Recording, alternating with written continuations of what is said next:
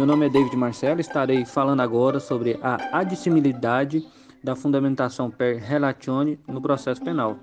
Essa fundamentação, adotada por alguns tribunais e muito, muito criticada pela doutrina, ela pretende esclarecer a seguinte questão: se é possível, de forma legal, o juiz fundamentar sua decisão em outra decisão do Ministério Público, na, na fundamentação utilizada pelo MP.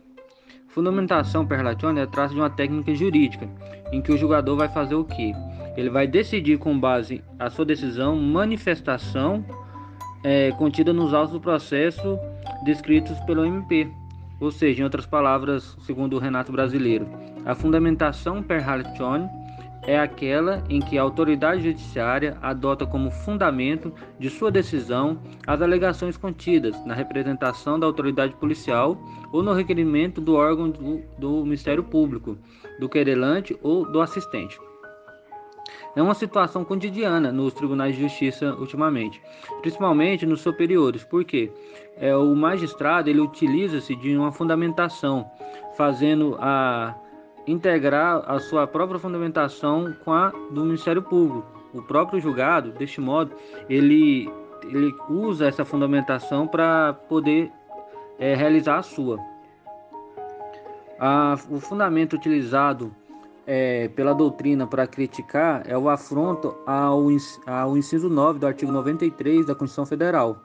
Ah, os princípios da duração do processo e da celeridade da economia processual, ele entra em conflito com o princípio da motivação. Por quê? De um lado, o princípio da motivação, ele exige que o juiz fundamente, não copie, não simplesmente copie de outro lugar a sua fundamentação, de outro órgão, e o princípio da, da razoável é, celeridade do processo, ele ele, ele traz alguns benefícios para o magistrado poder acelerar de forma rápida para decidir principalmente a, as questões que trazem benefício para o réu. Então, por um lado, a doutrina tem entendimento que a impossibilidade da, dessa utilização dessa técnica, que, segundo Fernando Capês, ele não basta o juiz simplesmente indicar as razões do Ministério Público, e por outro lado, o STF, a parte da doutrina, entende que ele não afronta ah, o, o inciso 9 do artigo 93 da Constituição Federal. Então, os ministros da Corte Constitucional também apoiam a utilização da motivação referencial conforme jurisprudência. É firme a jurisprudência da Corte no sentido de que não caracteriza ofensa ao artigo 93, inciso 9 da Constituição, a decisão que adota como razões de decidir os fundamentos lançados no parecer do Ministério Público. Ou seja, o Supremo Tribunal Federal tem admitido a utilização da motivação per relatione no processo penal, sem que, com isso, afronte o princípio constitucional da motivação. Atualmente, o ministro Sete Mello, um dos maiores defensores dessa, dessa causa, ele aduz que é possível a incorporação ao acordo das razões expostas pelo Ministério Público, sendo legítima a utilização dessa técnica. Então, portanto, o que, que eu posso concluir a respeito disso tudo? Muito embora a jurisprudência ela, ela, ela não concorde com a, essa técnica de motivação referenciada, pois ela exige muita cautela, o outro lado, o Instituto se torna necessário diante da celeridade e da economia processual, bem como a duração razoável do processo. Então, como verdadeiro instrumento para combater a litigiosidade de massa.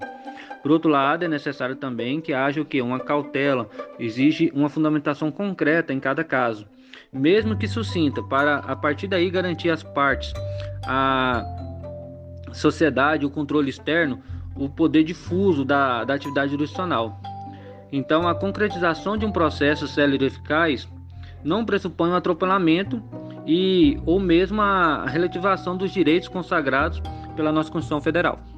Bom, meu nome é Deise Esther e eu vou falar sobre a emendatio libelli. A expressão emendatio libelli, ela vem do latim e está relacionada à possibilidade de o juiz alterar a definição jurídica do fato descrito na denúncia feita pelo Ministério Público. Assim, o juiz poderá observar o que consta na denúncia e poderá fazer uma nova adequação típica dos fatos descritos ali na, na ação penal. A emendatio libelli, ela está fundamentada no princípio da correlação, que é o princípio que vai orientar que o fato descrito na queixa ou na denúncia guarde estrita relação com o fato condenatório da sentença é, condenatória exarada pelo, pelo Estado juiz. A emendácio libelli ela está tipificada no nosso Código de Processo Penal em seu artigo 383. Em suma, a emendácio libelli ela se dará nos casos onde o titular da ação penal ele se equivoca. Em outras palavras, a emendácio libelli será aplicada quando o titular da ação narrar determinada, determinado fato e atribuir àquele fato uma definição jurídica equivocada.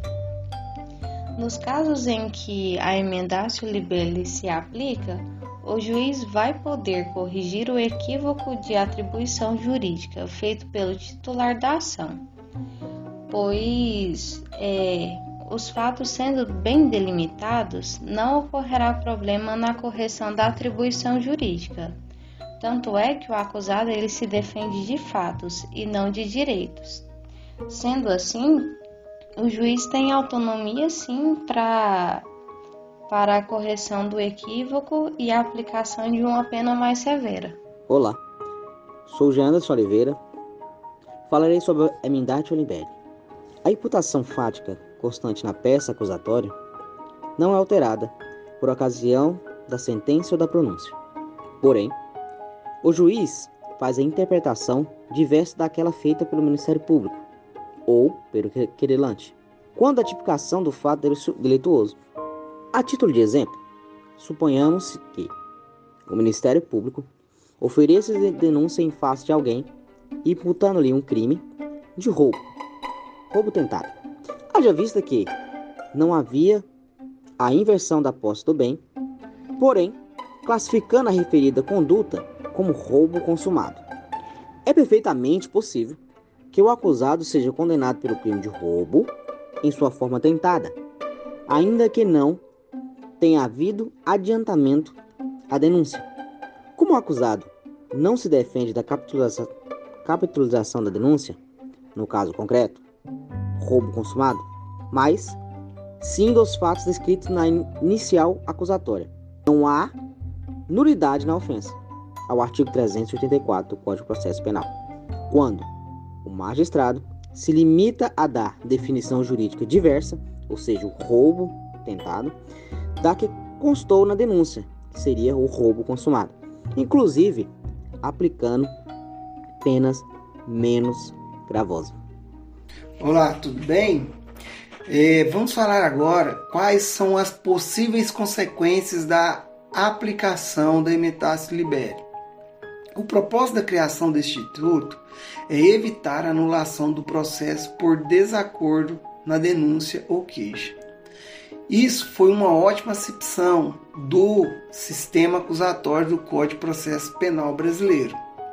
Geralmente, a emetácia libere é usada pelo juiz quando é identificado um erro do Ministério Público ou quando o juiz é incompetente para julgar o processo de modo que o juiz analisando a denúncia inicial identifica o erro e faz uma emenda e dando uma nova nomenclatura jurídica para corrigir a inicial, usando a teoria dos poderes implícitos de que quem pode mais pode o menos também.